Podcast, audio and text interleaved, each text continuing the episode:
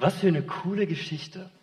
Ohne zu wissen, Gottes Wort an der Wand zu haben und so eine sprechende Tapete, wo Gott auf kuriose Art und Weisen zu einem spricht. Und ich bin immer begeistert, wie Gott durch sein Wort zu uns spricht. Und das nicht nur an Erwachsene, sondern auch an Kinder. Und Kinder benutzt, um Gottes Wort weiterzugeben. Keine Sorge, ich werde jetzt keine 45 Minuten Predigt hier noch rauspacken und sagen, hey Kids, jetzt müsst ihr mal still sitzen. Nein. Ich habe eine ganz coole Geschichte dabei. Aber was mein Ziel ist, heute, dass ihr nachher nach Hause geht, gerade die, die einen Neuanfang haben, ob das auf dem Job ist, ob das ein Schulwechsel ist oder überhaupt aus dem Kindergarten in die Schule, dass ihr losgeht und fröhlich mit Jesus unterwegs seid. Dass ihr fröhlich mit Jesus gehen könnt. Und ich habe eine Person aus der Bibel heute mal rausgebracht, mitgebracht. Ich glaube, manche von euch kennen die Geschichte schon. Und Erwachsenen sehr wahrscheinlich, fast alle nehme ich an. Aber eine Geschichte, die uns ermutigt. Eine Geschichte, wo deutlich wird, hey, wir dürfen uns freuen, mit Christus unterwegs zu sein. Und wir dürfen mutig und stark sein. Und es geht um Josua. Josua, ein Mann aus dem Alten Testament. Israel, kurz zum Abriss, das Volk Israel, das war in Ägypten gefangen, waren Sklaven, 400 Jahre lang. Und dann hat Gott diese zehn Plagen geschickt, wo Gott gezeigt hat, wie groß er ist. Und hat sie aus Ägypten geführt. Und sie haben Wunder nach Wunder erlebt. Und dann kommen sie an dieses große Meer, hinter ihnen die Ägypter, die sie wieder gefangen nehmen wollen. Und was macht Gott? Er teilt das Meer. Wir haben keinen kleinen Gott. Wir haben einen großen Gott. Und Josua erlebt diese ganzen Sachen und viele weitere Wunder. Und jetzt, wenn wir in Josua 1 lesen, das steht in der Bibel, und es geschah nach dem Tod des Moses, des Knechtes Herrn, da sprach der Herr zu Josua, dem Sohn nun, dem Diener des Mose. Mein Knecht Mose ist gestorben, so mach dich nun auf und geh über diesen Jordan, du und dieses ganze Volk in das Land, das ich ihnen, den Söhnen Israels, gebe. Sei stark und mutig, erschreck nicht und fürchte dich nicht, denn mit dir ist der Herr dein Gott, wo immer du hingehst.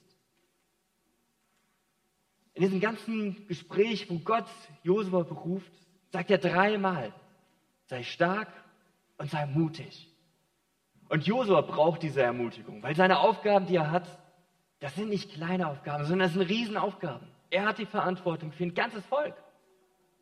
Jetzt stell dir vor, du hättest die Verantwortung für alle hier mit Essen, mit Versorgung, mit allem drum und dran, das ganze Streit zu schlichten und, und, und, und, und. Und das jetzt noch viel mehr, Millionen von Menschen. Eine Riesenaufgabe. Und sie gehen über den Jordan und jetzt kommen sie an diese erste Stadt. Kids, kennt ihr die Stadt Jericho? Schon mal davon gehört? Wer von euch hat schon mal von Jericho gehört? Darf sich einmal melden. Auch Erwachsene, nee, dann doch nicht, ah doch, nur einige bekannt. Jericho, eine große Festung, eine große Stadt. Und Gott kommt zu Josua und sagt, hey Josua, du bist ja der neue Anführer hier. Ich habe dich ausgesucht und ich habe einen Job für dich. Und zwar, sammle das ganze Volk und geh zu dieser Stadt. Und dann greif sie nicht sofort an sondern lauf einmal komplett herum. An einem ersten Tag. Am zweiten Tag das Gleiche. Am dritten, am vierten, am fünften, sechsten Tag immer das Gleiche. Einfach einmal herumspazieren und dann geht wieder nach Hause. Aber am siebten Tag, jetzt könnt ihr mir helfen, was mussten die am siebten Tag tun? Wisst ihr das? Was mussten sie machen?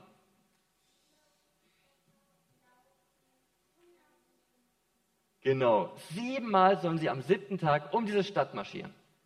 Und die ganze Zeit ganz leise sein. Und erst beim siebten Mal sollen die dann richtig laut werden. Dann sollen die schreien, dann sollen die Trompeten pusten und leer machen, so laut es geht. Und Gott sagt, hey, wenn ihr das macht, dann lasse ich die Mauern einstürzen. Und ich finde Josua total spannend. Überleg mal, wenn Gott zu dir kommt und sagt, hey, weißt du was, du sollst das mal machen. Wenn wir uns in Josas Position hineinversetzen. Oder vielleicht mehr in unserem Alltag, wenn Gott kommt und sagt, hey, geh auf diese Person zu, in Kleinigkeit. Oder mach mal dies und das. Wie reagieren wir darauf? Wie ist das bei euch, wenn ihr dann in die Schule kommt, neuen Arbeitsplatz? Traue ich mich, das zu tun, was Gott mir sagt? Und das finde ich so faszinierend an Josua. Josua hat, Josua vertraut auf Gott. Er vertraut darauf, dass Gott einen Plan hat. Fröhlich mit Jesus gehen. Jonathan, du darfst einmal weiterklicken. Ach, mein Fehler, sorry. Er vertraut auf Gott.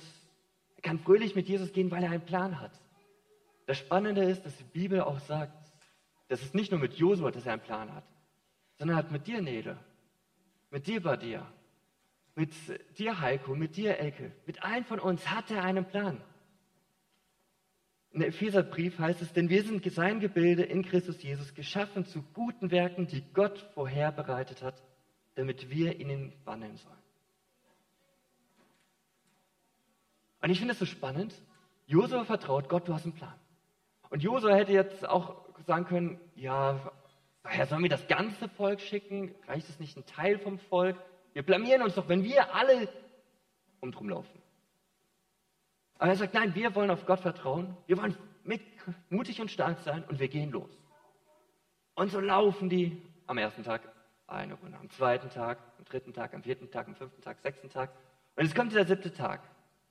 Und ihr müsst euch vorstellen, die kommen zum siebten Mal an diese Stadt, aber greifen sie nicht an. Was haben wohl die Leute in Jericho gedacht? Die haben wahrscheinlich so runtergeguckt. Ach, die Israeliten schon wieder. Die sind doch schon mal wieder lächerlich. Laufen hier die ganze Zeit und denken, dadurch, dass sie einfach umkreisen, dann würden sie uns erobern können. Die haben die bestimmt ausgelacht, haben sie verspottet. Aber wie spannend ist es dann, wenn die merken so auf einmal, oh, die laufen das erste Mal vorbei, das wir ja. Aber die hören nicht auf. Ein zweites Mal, ein drittes Mal.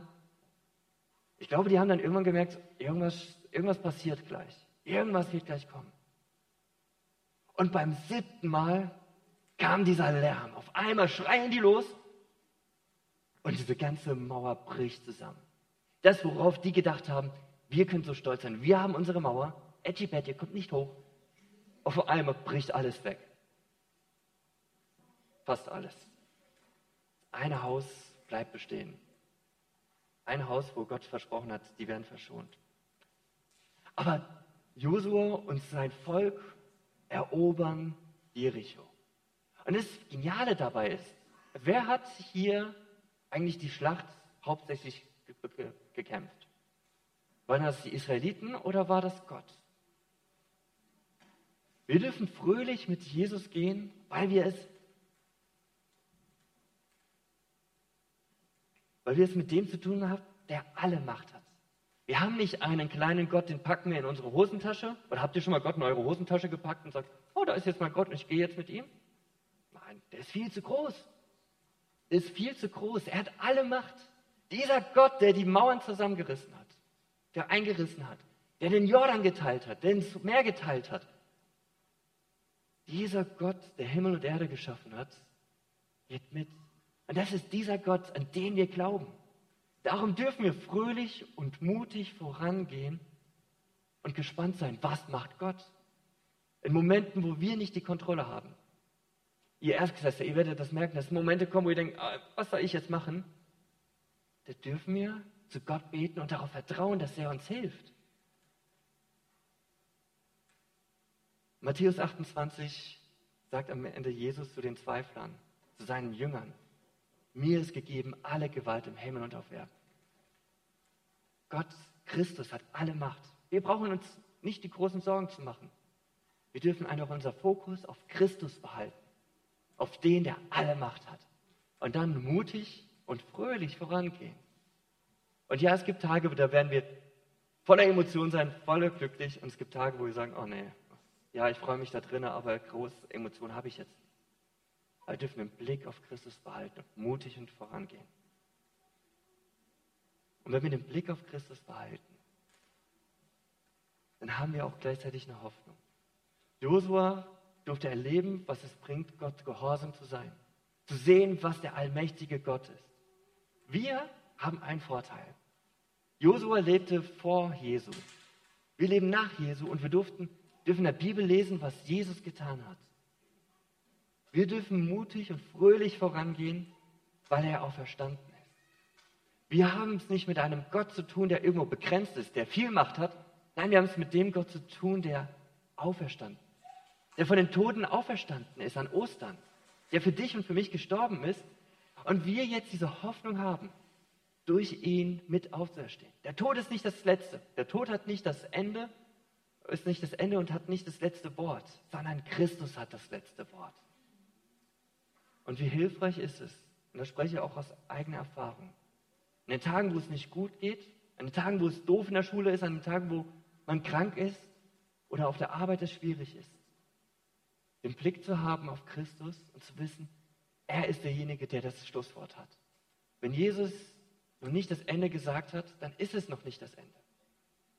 Und wenn wir in die Bibel schauen, das sehen wir schon, wie das Ende sein wird. Dass Jesus regieren wird. Dass er kommen wird mit all seiner Pracht und alle, die an ihn glauben, bei ihm sein werden dürfen und diese Hoffnung haben. Wir dürfen mit Christus leben für eine Ewigkeit. Wir dürfen unser, bis ans Ende aller Tage dürfen wir bei Christus sein, bei dem, der Leben gibt, bei dem, der uns so sehr lieb hat. Darum lasst uns fröhlich als Gemeinde, lasst uns fröhlich in die Schulen gehen, lasst uns fröhlich auf den Arbeitsplatz gehen, in die Familien und da, wo Gott dich hinstellt. Weil wir wissen, dass Gott einen Plan mit jedem von uns hat, weil er der Allmächtige ist und weil er der Auferstandene, der lebendige Gott ist. Amen.